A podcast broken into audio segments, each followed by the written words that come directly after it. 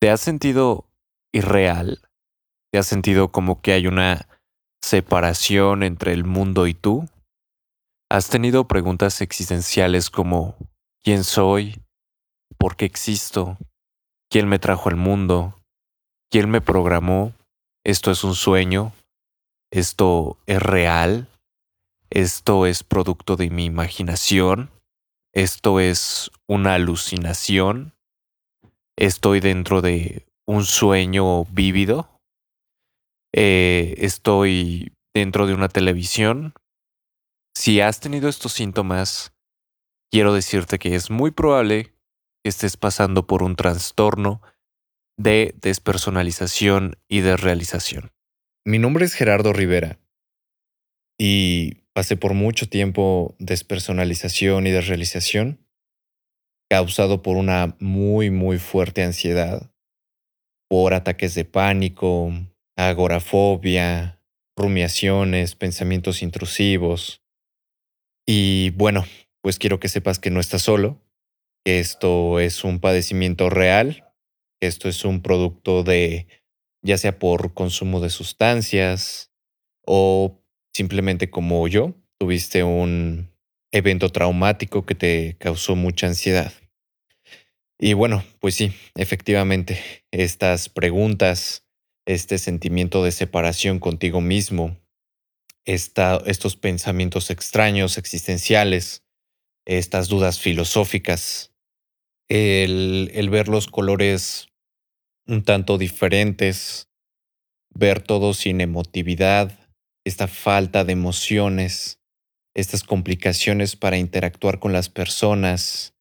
Eh, no sé si te ha pasado, pero cuando tienes una conversación no estás prestando del todo atención al contenido del mensaje que hay entre el emisor y el receptor, como que no te sientes tú, como que te sientes perdido, como que le hace falta sabor a las cosas incluso. Pues esto es producto de, de este trastorno de despersonalización y desrealización, que no es nada más que esta desconexión, este proceso disociativo que es eh, un mecanismo vestigial que tenemos nosotros para poder afrontar los eventos traumáticos, incluida la ansiedad, que cuando la ansiedad está en unos niveles muy altos, pues eh, es traumático. Es traumático porque junto con todos los síntomas de ansiedad, como es eh, el insomnio, la sensación de nerviosismo todo el tiempo, aparecen estos pensamientos de que hay un peligro inminente o una catástrofe se va a hacer presente, ¿no? No sabes atribuirle muy bien a qué eh, puede suceder, pero tú lo sientes.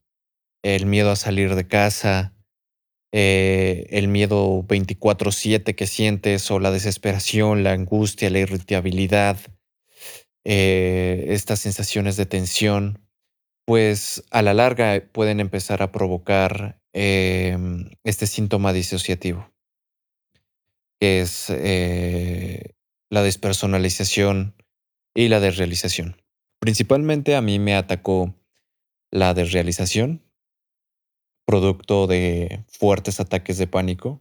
Aún lo recuerdo que fue el 14 de febrero de este año 2022, eh, cuando desayunando con mi novia en, en un lugar, en un, en un restaurante.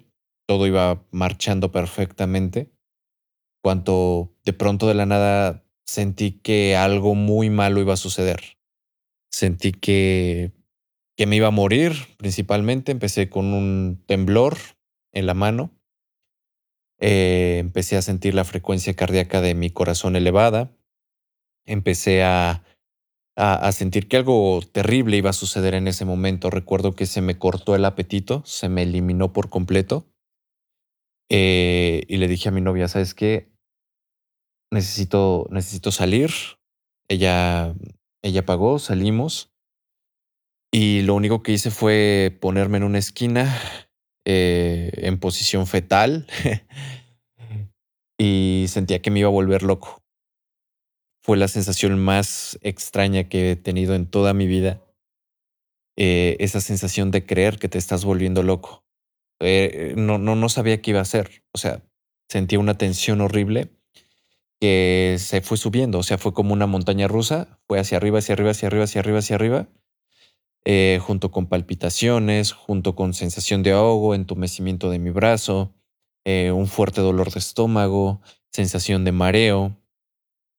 Y en minutos después empecé a sentir como que nada tenía sentido, como que si el mundo fuera solamente una proyección de algo, no era, no era real, o sea, era una sensación como de estar viendo todo a través de una televisión, esa sensación que hay un cristal que nos está separando del exterior con el interior, una sensación extraña de que los ojos se convierten en pantallas o en cristales y una percepción extraña del mundo.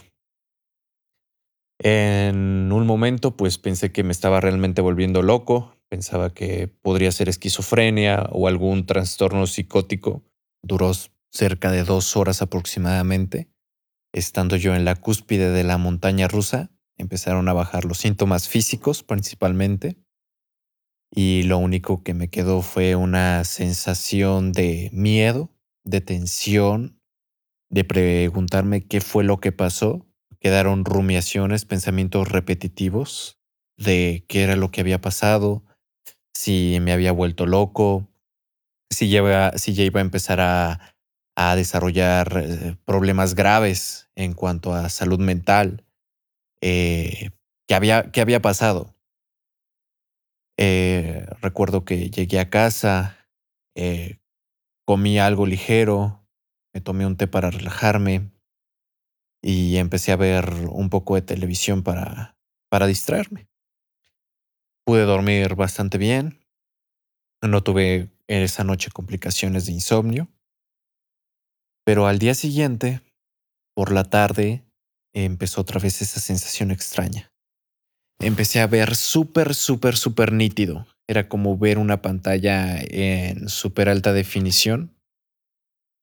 Y seguido de eso vinieron los pensamientos filosóficos, que es un uno de los síntomas más agobiantes que hay, porque es estar en modo filósofo 24/7 después de que o mientras que estaba transcurriendo por por esta percepción de ver nítido todo, empezaron los pensamientos. ¿Quién me programó? ¿Por qué pienso? ¿Por qué vivimos? Eh, ¿Qué estoy viendo realmente? ¿Esto es real? ¿Esto existe realmente? Tocaba las cosas para verificar la, la realidad de las cosas empezaba a ver a las personas extrañas como si fueran robots. Obviamente que nunca cambiaron la forma ni nada por el estilo, pero eras esa sensación de ser distante a la especie. Tú la reconoces, tú te identificas con ella, pero no sientes esa eh, compatibilidad, por así decirlo, como que están en otro canal, como que están en otro mundo y tú eres un observador eh, diferente un, un observador ajeno a la, a la, vida real, empiezas a sentir eh, como que tu cuerpo es más liviano o en algunos casos es más pesado de lo normal. Te preguntas por qué caminas, empiezas a tener dificultades para recordar muchas cosas. También es uno de los síntomas principales que tiene este, este proceso de disociación. Y obviamente, estas preguntas existenciales de todo tipo, de toda índole, estos sentimientos de ser ajeno a la especie humana, ser ajeno a la realidad, al mundo, eh, te generan muchísimos ataques de pánico.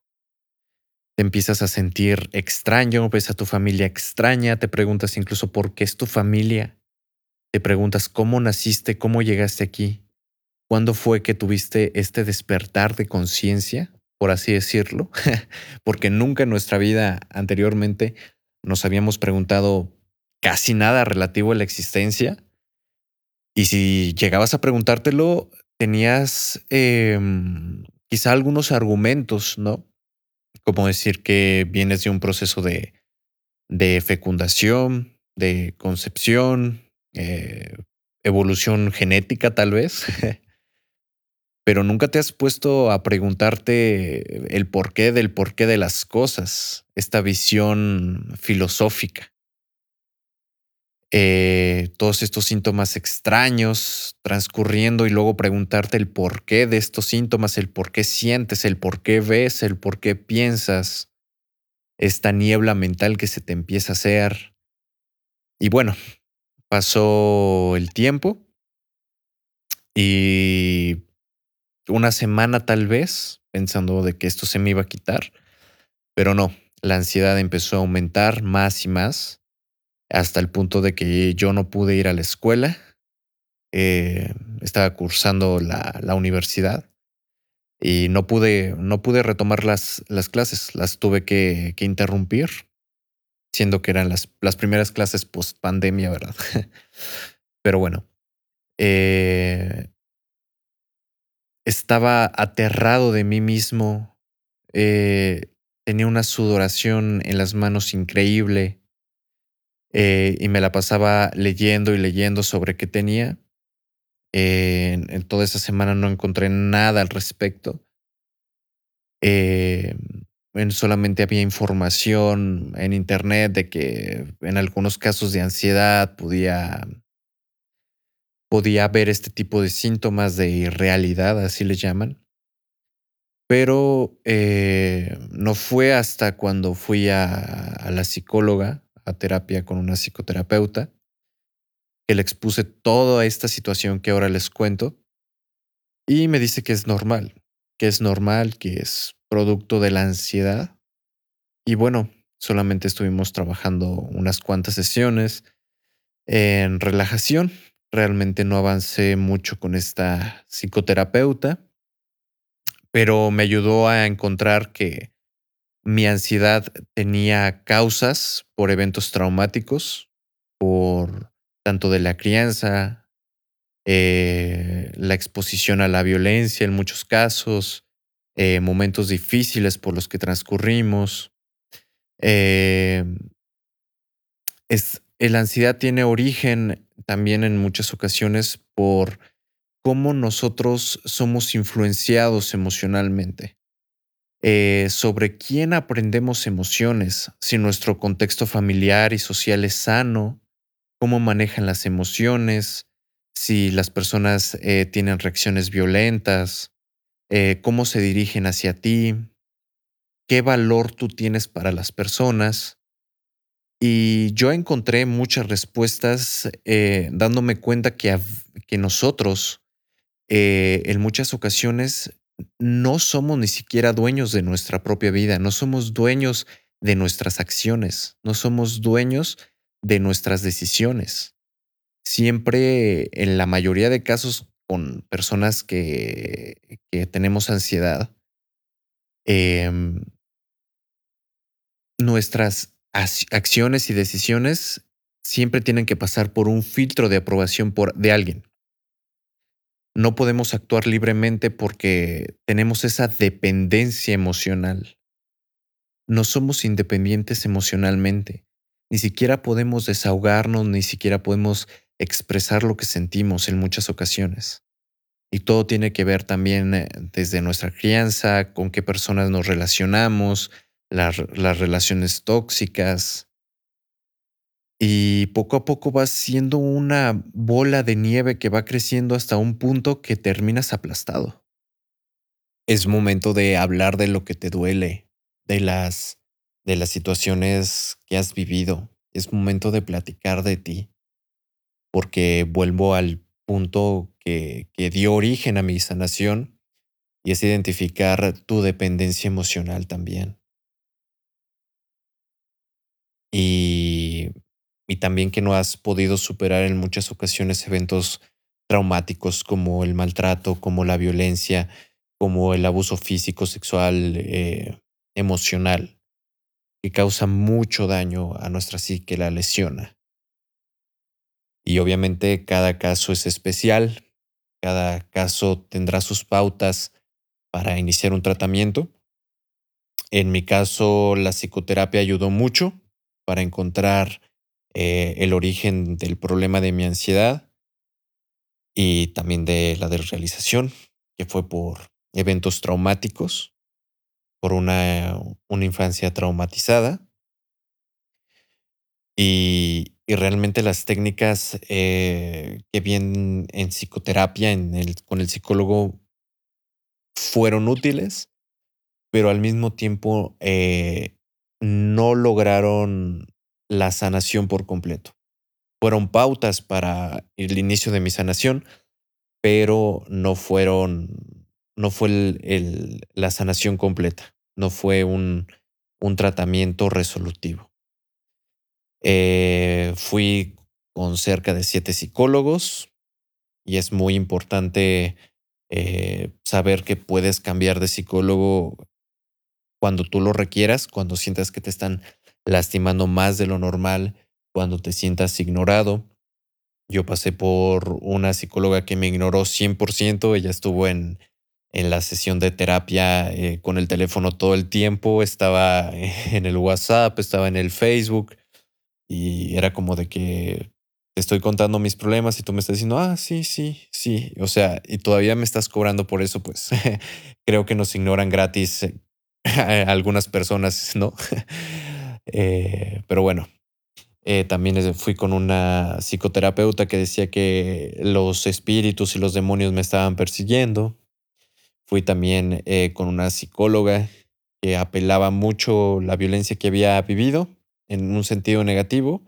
Decían que, en mi caso, que fue por, por violencia, ¿no? El origen de mi ansiedad, por, por percibir eventos violentos. Me decían que mi agresor me agredía, me violentaba porque me quería, que era una forma de, de quererme. Y las interpretaciones que hacía de la violencia debían de cambiarse por medio de la psicoterapia cognitivo-conductual. Decir, y tener esa programación, por así decirlo, hacer este cambio de pensamiento de que eh, estos actos violentos tenían que, que ser interpretados como actos de amor, o sea, era una completa paradoja. Y bueno, o sea, si tú estás yendo al psicólogo o planeas irlo, quiero que sepas que no todos los psicólogos están preparados para, para atender este tipo de, de eventos, para este tipo de síntomas, para este tipo de, de trastornos. Hay que, hay que buscar eh, un buen psicólogo que tenga muy buenas referencias. Pueden ir a la página de Doctoralia y ahí hay varias eh, opiniones eh, que avalan a los, a, los, a los médicos que están ahí, a los psicoterapeutas, a, todo lo que tenga que ver con la rama de la salud. Eh, ahí puedes encontrar muy buenos profesionistas. Así fue como encontré a mi, a mi psiquiatra. Fue cuando yo decidí ir al psiquiatra después de, de dos meses con despersonalización y realización. Y la verdad es que me ayudó muchísimo, muchísimo ir con esta psiquiatra. Eh, fue una persona muy, muy, muy amable, muy, muy linda persona. Y eh, me ofreció iniciar un tratamiento eh, con medicación, que me dijo que iba a ayudarme a, a trabajar, ¿no? A que las, las sesiones terapéuticas, o por lo menos que la rumiación, los pensamientos intrusivos, las dudas existenciales, eh, los síntomas físicos de ansiedad fueran disminuyendo gradualmente hasta el punto de que yo me encontrara mucho mejor y pudiera llevar una vida un poco más estable, un poco más normal, ¿no? Entre comillas. Y bueno, yo en, en este primer contacto que tuve con mi psiquiatra, realmente yo no quise, no quise la medicación pero mensualmente seguí yendo para que llevara un, llevara una, un seguimiento, en mi caso, y después de, exponer igual todos mis síntomas, todo lo que había vivido, todas las causas que yo encontré que dieron a origen a este trastorno disociativo y de ansiedad, eh, ella encontró precisamente que, que había sufrido por traumas había sufrido traumas había pasado por muchos eventos traumáticos, no solamente la violencia. Al mismo tiempo, yo empecé a acudir con una, con una psicóloga, con una nueva psicoterapeuta, y, sentí que empecé a mejorar. Empecé a mejorar.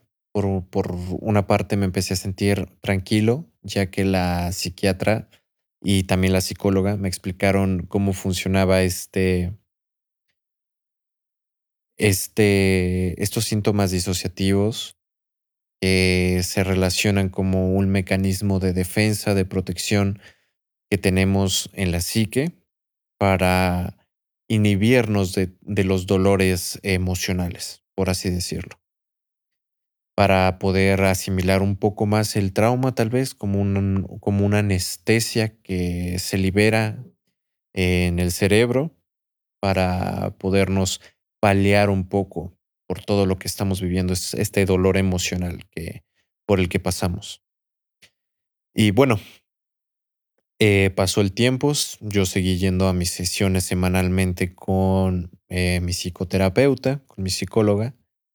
Me ayudó muchísimo a empezar a trabajar en mi autoestima, en mi, auto, en mi autopercepción, ¿no? Porque es una de las cosas que, que se nos alteran con las crisis existenciales no sabemos muy bien quiénes somos, qué hacemos aquí.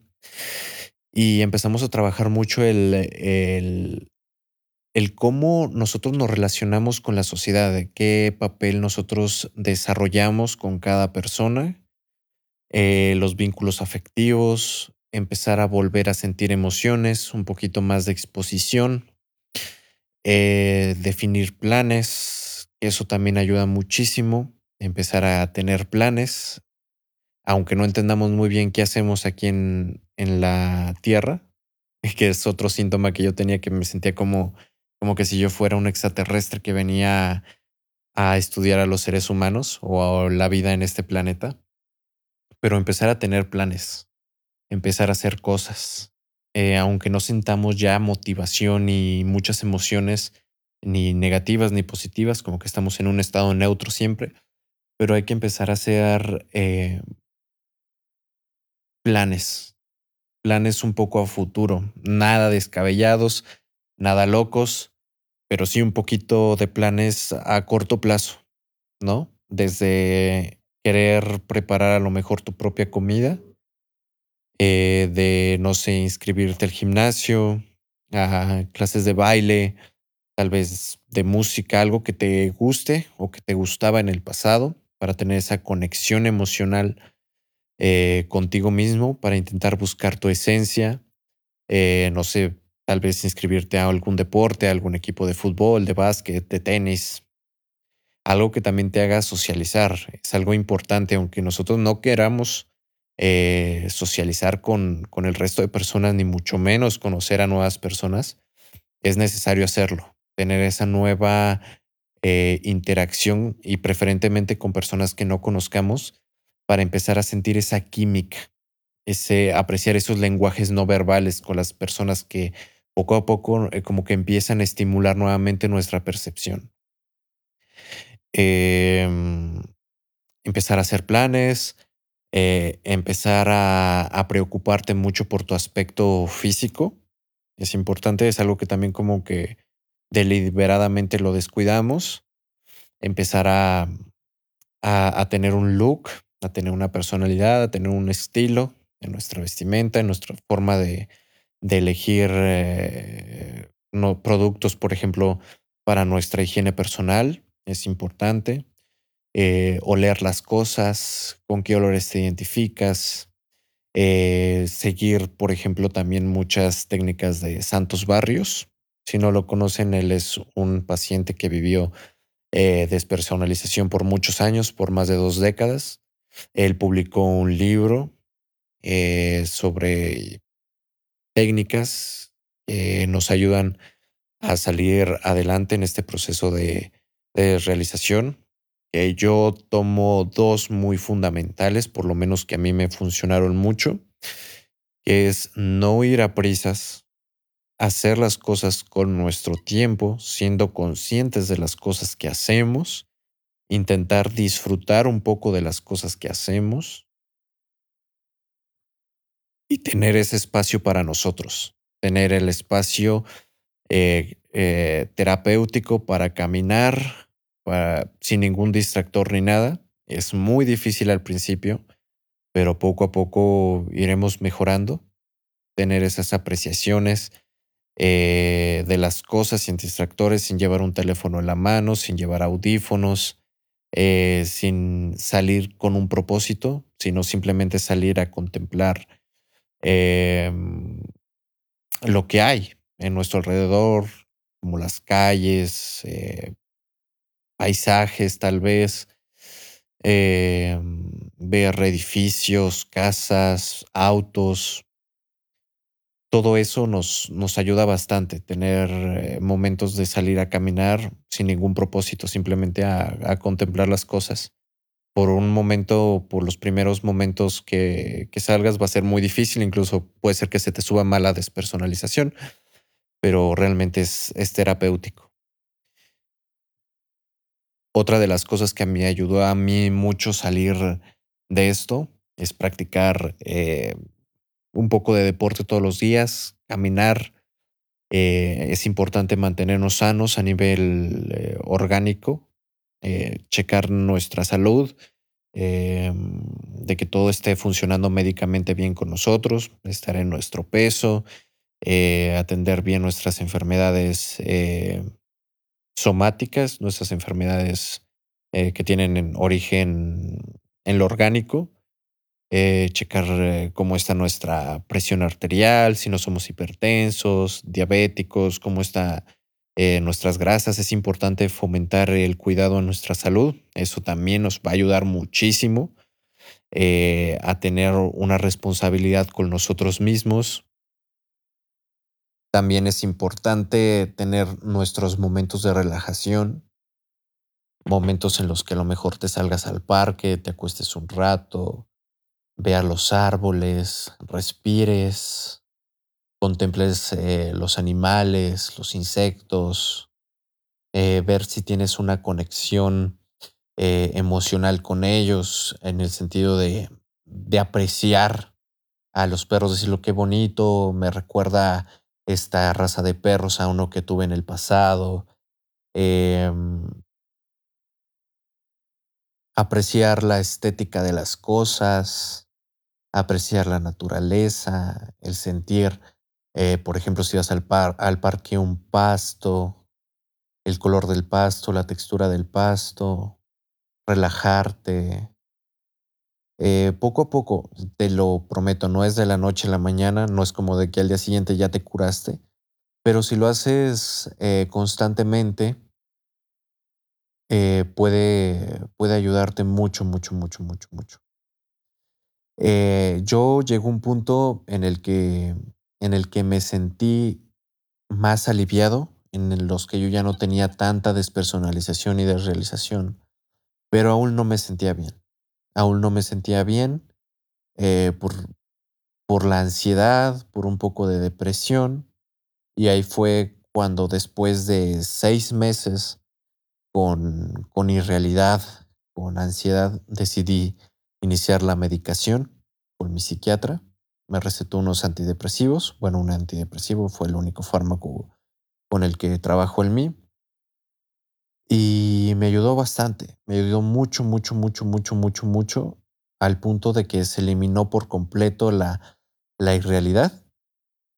Pero aún así seguí trabajando todo el tiempo, eh, haciendo meditaciones, cuidando de mí mismo, haciendo planes a corto plazo, haciendo muchas cosas por mí, fomentando la relajación como una rutina diaria, eh, trabajar en salir de estos problemas emocionales en el sentido de buscar herramientas para confrontar, ya no huir, sino confrontar em, a estas personas o a estas situaciones que nos hicieron enfermar. No solamente hay que buscar la sanación para no sentir este síntoma de irrealidad o de ansiedad, de crisis de pánico o cual sea el trastorno por el que estemos eh, pasando, sino hay que buscar herramientas para salir adelante, para que tú a nivel de ti y de tu círculo social sea lo más sano posible. Empezar haciendo pequeños cambios y sobre todo siempre tú buscar la autoridad sobre ti mismo. No buscar la autoridad sobre los demás, sino de ti mismo. De que tú seas dueño de tus decisiones, que tú seas dueño de tus acciones, que todas las cosas que vayas a realizar sea porque así lo decidiste tú, no porque fue eh, una influencia de los demás, ¿sabes? Y yo creo que para empezar este primer episodio de este podcast, quiero que te lleves eso. Quiero que te lleves un poco de estos consejos, de estas técnicas que te doy, para que lleves un, un mejor proceso de sanación de, de este cuadro, ¿no? De despersonalización, de desrealización, ya sea porque hayas consumido sustancias y consumiste sustancias. Eh, también hay que checar si las sustancias fueron lo que, lo que originaron que químicamente indujeron esta situación de despersonalización o si solamente aceleraron este proceso disociativo por una ansiedad o por una depresión que tenías antes. Porque he hablado con muchas personas que ya sufrían ansiedad o que ya sufrían depresión y buscaron las sustancias para inhibirse, para no sentir, para relajarse. Y al consumir esto, solamente aceleraron más este proceso disociativo. Entonces, pues quiero que te quedes con eso. Eh, voy a seguir subiendo un poco más de contenido a este podcast, eh, más técnicas, eh, voy a hacer anotaciones un poco más formales eh, para sobrellevar este, este proceso de, ansiedad y despersonalización. Eh, qué cosas más me funcionaron, qué herramientas te doy. Eh, también leí y me documenté bastante para este tema de ansiedad y de realización, de despersonalización. Te puedo pasar todas las fuentes bibliográficas para que tú también las consultes, para que tú también estés al tanto eh, de lo que está pasando y pues tampoco te dejes engañar, que digan que tienes algún don, que es algo eh, meramente espiritual, que eh, tienes alguna posesión o algo por el estilo. Es también algo con lo que, que, que nos enfrentamos los de despersonalización y desrealización a este tipo de comentarios, a este tipo de invitaciones. También somos vulnerables a caer en sectas, eso también es muy peligroso. Pero bueno, eh, espero que te haya gustado este, este podcast un poquito improvisado, un poquito informal, pero más que nada quiero compartirte mi experiencia y sobre todo decirte que, que sí se puede lograr una curación 100%, 100, 100% y ser el mismo, bueno, con tus mismas percepciones que siempre has tenido y que te puedes aliviar, te puedes aliviar incluso construir una mucho mejor versión de ti. Y, y bueno, hasta aquí te dejo este, este episodio y ánimo, sí se puede salir adelante.